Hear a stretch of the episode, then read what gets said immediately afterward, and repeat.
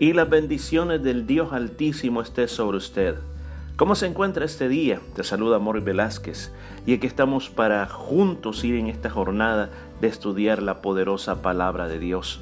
Y hoy nos encontramos en el Salmo 146. Este salmo no dice que es de David, pero casi todos estos salmos que vamos ahora de ir de aquí o de los últimos cinco salmos hasta el final son salmos que hablan sobre alabanza, muy probable, muy probable que sean de David. Así que el salmo es titulado Felicidades de aquella, la felicidad de aquellos que confían en el Señor. No que crea algo tan hermoso este título, este salmo, que la verdad que cuando uno confía en el Señor, y uno se siente alegre porque ha confiado en el Señor a través de un proceso que estás pasando, no hay gozo más grande que mantenerse fiel a la fidelidad del Señor. Así que comencemos, veamos qué nos dice este salmo. Aleluya, mire cómo comienza. Comienza con una proclamación. Aleluya. Alaba, oh alma mía, a Jehová. La expresión aleluya es una expresión que en cualquier idioma se dice igual. No tiene traducción. La palabra aleluya es una forma, podemos decir, sumarizada o contractada de decir alabado sea Jehová. Entonces, en vez de decir alabado sea Jehová, se dice aleluya.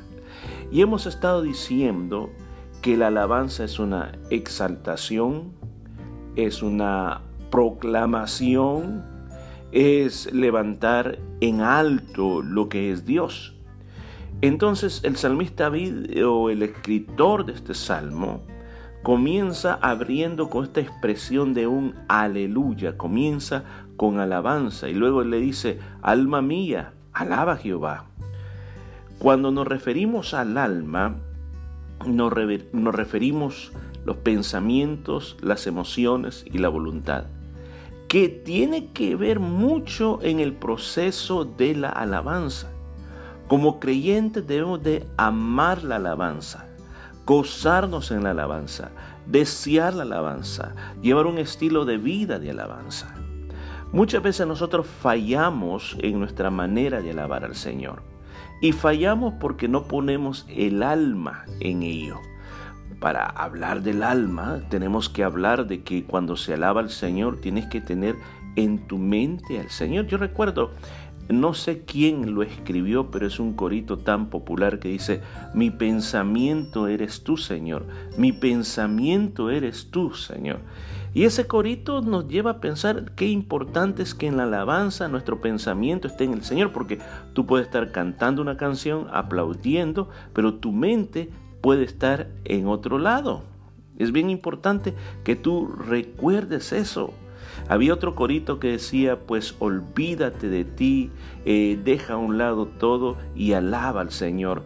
Y es bien importante porque el pensamiento del pensamiento nos va a generar una acción. Lo, muchas veces lo que pensamos lo hacemos, pero lo que tenemos en el pensamiento roba nuestra atención. Entonces aquí nos está diciendo que es importante que a la hora de alabar te centres en el Señor. También las emociones.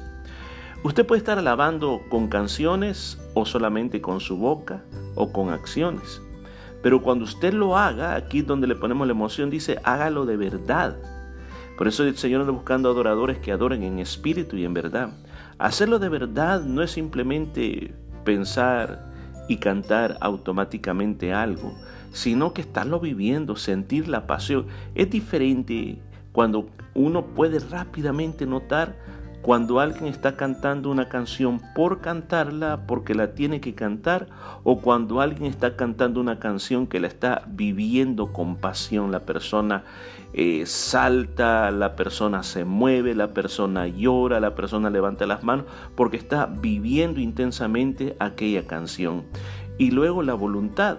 Eh, el cantarle alabanzas al Señor no tiene que ser algo que decir, ok, mientras estoy dormido le voy a cantar alabanza. No, tiene que ser con, con todo nuestro, nuestro cuerpo, tiene que estar involucrado. O sea, no puede decir, ok, eh, yo voy a cantar mentalmente. No se puede cantar mentalmente. Incluye todas las partes de nuestro cuerpo, como levantar las manos, dar saltos, dar gritos de júbilo, dar vueltas. Todo eso forma parte del alabar a Dios. Luego el versículo 2 dice, alabaré a Jehová en mi vida, cantaré salmos a Dios mientras viva. David o el escritor está diciendo que mientras él tenga la existencia, algo en lo cual se va a deleitar todo el tiempo es en vivir en alabanza al Señor, es vivir glorificándole por todo. No solo significa alabanza cantar, por favor, no solo piense que alabanza es cantar canciones que tienen un ritmo rápido, no, alabanza, escúcheme bien, es comenzar a gracias a Dios por todo lo que ha hecho en tu vida, por las acciones, porque te levantaste, porque puedes mirar, porque puedes oír. Cada cosa que pasa en tu vida, tú das gloria a Dios por lo que Dios está haciendo. Y en toda área de tu vida, tú das gloria a Dios. Tú le estás alabando todo el tiempo. Entonces eso es lo que habla y aún más dice, cantaré salmos a mi Dios mientras viva. Entonces por eso yo pienso que es David, porque eh, David eh, era el salmista por perfección. ¿Cuántos salmos escribió? Y él se deleitaba tanto en la música. Él era un músico, pero muy dotado con instrumentos musicales, así como también la capacidad para escribir melodías para Dios era grandiosa. Entonces él decía, ahí yo quiero estar, porque ahí yo encuentro el deleite, pero viene el contraste. El contraste es cuando dice, no confiéis en los príncipes ni en el Hijo del Hombre, porque no hay salvación en ellos, pues el aliento les sale, vuelven a la tierra y en ese mismo día perecen sus pensamientos. Él trata de evitar y trata de hacernos pensar a nosotros de que a veces de una manera vana ponemos nuestra esperanza, ponemos nuestra confianza en personas que tienen una influencia, en personas que tienen dinero o muchas veces en los gobiernos que decimos ahí va a estar puesta nuestra confianza. Aún más, por ejemplo, hoy que estamos viviendo esta época de pandemia, viene una vacuna y con, con la idea de que esto pueda poner eh, la salud a todo el ser humano y que podamos recobrar una normalidad. Yo lo vengo diciendo de hace tiempo, normalidad no la vamos a recuperar. Siempre vamos a estar teniendo estos avanzas hacia adelante, de repente avanzas hacia atrás y cosas nuevas comenzarán a aparecer y vendrán. Entonces, por favor, no ponga su confianza en esas cosas. No estoy diciendo que no lo haga o estoy diciendo que lo haga, no estoy ni a favor ni estoy en contra, pero sí algo que yo quiero decirle a usted en tiempos como estos, ponga su confianza en Dios, cualquier paso que usted vaya a dar, usted ponga su confianza en Dios, aún más, cualquier otra cosa, cualquier otra enfermedad, cualquier medicina que usted esté tomando, ponga su confianza en Dios, no ponga su confianza en medicinas. Se ha comprobado ciertamente por personas incrédulas. Escúchese, por personas incrédulas que muchas veces eh, muchos doctores o muchas eh, personas eh, de influencia en la, en la industria de la farmacia crean pastillas que le llaman gazebo, que son de mentira, se puede decir, que le dicen a la persona, esta pastilla te va a curar esto.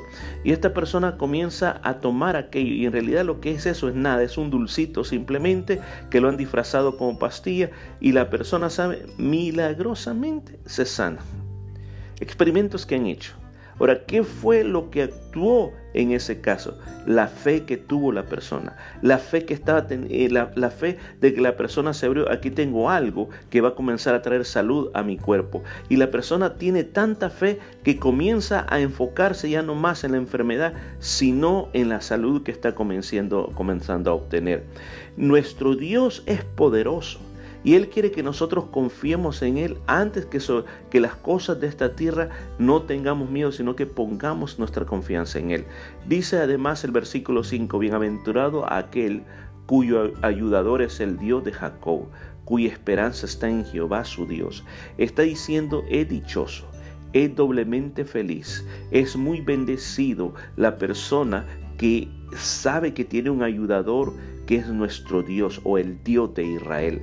Ese Dios es nuestro ayudador. Cuando tú se centres esa confianza, cuando tú en cualquier circunstancia de la vida le das gloria a Dios con tu boca, le das alabanza con tu boca, tú dices, estamos viviendo una situación difícil, pero mi Dios me va a ayudar, pero mi Dios me va a sacar adelante, pero mi Dios me dará la victoria. Cuando tienes eso, cosas grandes van a comenzar a pasar en tu vida porque tú estás poniendo la esperanza en Dios, estás esperando como aquel sembrador que pone una semilla en la tierra y comienza a regar y comienza a esperar que comience a salir ese arbolito y cuidarlo para que después pueda tener un fruto. Así debe estar nuestra confianza en el Señor. ¿Por qué? ¿Por qué tengo que confiar en el Señor? Me dirá.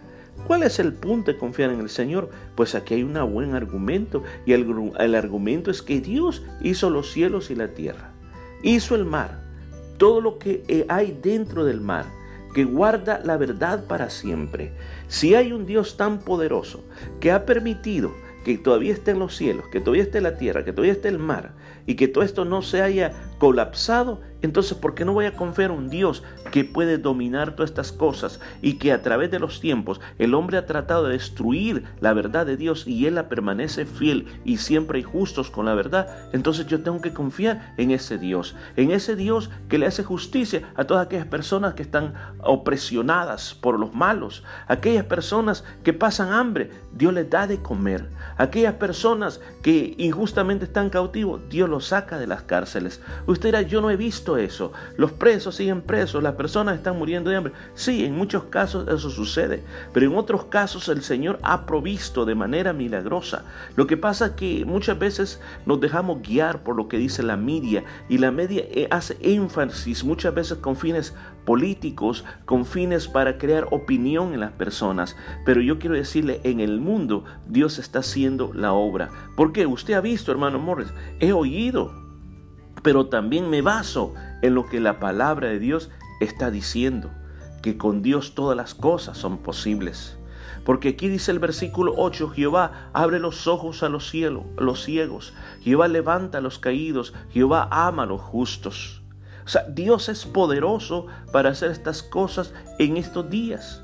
Pero lo que sucede es que no hay el sentido de expectación. Yo recuerdo un hermano que vino un día un grupo de células y nos comenzó a contar la experiencia que él había tenido en un viaje misionero.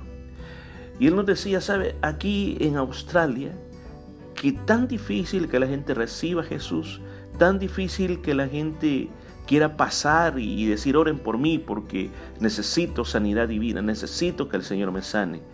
Entonces la gente decide confiar más en las cosas de esta tierra. Pero cuando estuve en este viaje misionero, pude ver la cantidad de almas que se entraban a Cristo y aquella hambre las personas desesperadas por querer un milagro en la vida. Y los milagros comienzan a pasar. Los sordos comenzaron a oír, personas ciegas comenzaron a ver, personas con enfermedades terminales comenzaron a ser sanadas. Ahora, ¿cuál es la gran diferencia? Porque Dios se está moviendo mucho ya por el sentido de expectación. El Señor llegó a su pueblo natal, a ese pueblo donde él había crecido de Nazaret. Y dice que cuando él anduvo en ese lugar, la gente solo miraba, ah, Jesús aquel niño que vivía en aquella calle, no, si este nosotros lo conocemos. Dice que no pudo hacer ningún milagro a causa de la incredulidad que había en ellos. Pero se fue a otras partes y los milagros comenzaban a pasar por todos lados. Lo mismo está sucediendo en nuestra época. No tenemos hambre de milagro, no tenemos hambre del mover de Dios, no tenemos hambre de avivamiento. Pero mire que dice, el Señor aún puede levantar al caído y amar a los justos, a los que seguimos ese camino del Señor. Jehová guarda a los extranjeros, al huérfano y a la viuda sostiene, y el camino de los impíos trastorna. Aún más aquellas personas que están en un país y no es el país de ellos. Por ejemplo, el caso de nosotros, estamos en este país, no es nuestra tierra aquí. Somos ciudadanos, muchos por, eh, porque llenamos los requisitos, hicimos la aplicación, pero naturalmente no nacimos aquí, no es nuestra cultura, no es nuestro idioma original. Pero dice que el Señor nos cuida y nos defiende en tierra como esta. Aún más al que no tiene papá ni mamá y a la que ha perdido a su esposo, el Señor la sostiene y aquellos que tratan de hacer lo malo, el Señor le trastorna los caminos. Termina diciendo el salmista, Reinará Jehová para siempre, tu Dios, oh Sión, de generación en generación. Aleluya. Mire qué precioso esta canción, qué precioso saber que ante todas las cosas que pasen en el mundo el Señor es rey, sigue siendo rey y gobernará para siempre. Ese es nuestro Dios y aquí dice Sión es el monte donde estaba el templo, Sión de generación en generación tú vas a reinar. Y recuerda cómo comenzó este salmo con un aleluya y sabe cómo termina con un aleluya. Termina, comienza, alabado sea Dios y termina con un alabado sea Dios. Ojalá que así sea nuestra vida. Que cuando nos levantemos por la mañana hay un aleluya. Estoy vivo, me desperté. Y que cuando vayamos a la cama a dormir sea otro aleluya. Gracias Señor, porque voy a dormir. La alabanza es continua, desde el amanecer hasta el anochecer. Estimado oyente, que Dios te haya hablado, Dios te haya inspirado a ser un pueblo que alaba al Señor siempre. Y que cuando le alabemos, hagamos lo mejor. No le pongamos límites, no le pongamos excusas, sino que nos entreguemos en cuerpo, alma y espíritu. Oramos, Padre, te damos gracias por esta palabra poderosa. Te pedimos que nos ilumines y nos des una nueva perspectiva de lo que es la alabanza. Señor, bendigo a todos nuestros oyentes con tu poder y tu gracia. En el nombre de Jesús lo pedimos. Amén y amén.